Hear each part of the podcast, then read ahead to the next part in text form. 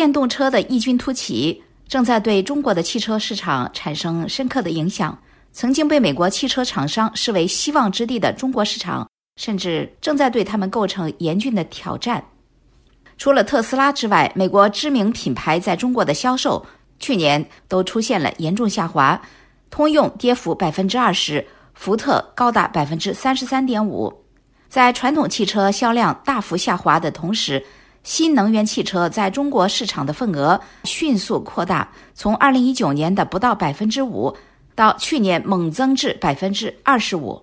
中国汽车工业协会公布的最新统计显示，二零二二年中国的汽车出口突破三百万辆，达到三百一十一点一万辆，同比增长百分之五十四点四。其中，新能源汽车出口六十七点九万辆，同比增长一点二倍。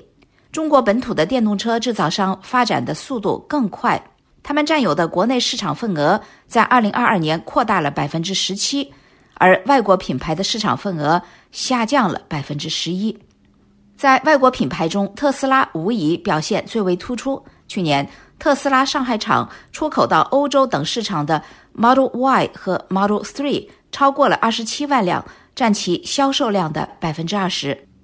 商业内幕在本月早些时候报道说，中国汽车制造商正在与美国汽车公司展开竞争，尤其是在电动汽车发展势头加速的情况之下，而这可能会迫使福特和通用汽车等公司做出一些艰难的决定。认识通用，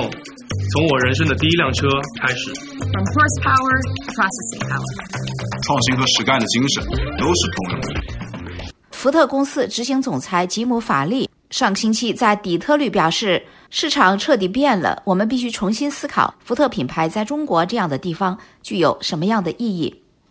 德意志银行分析师爱迪生于对媒体表示，美国汽车厂商在中国正在变得无关紧要，这几乎是一种共识。我们在向电动车过渡的时候，通用、福特在中国只有大胆奋进才能够找到成功。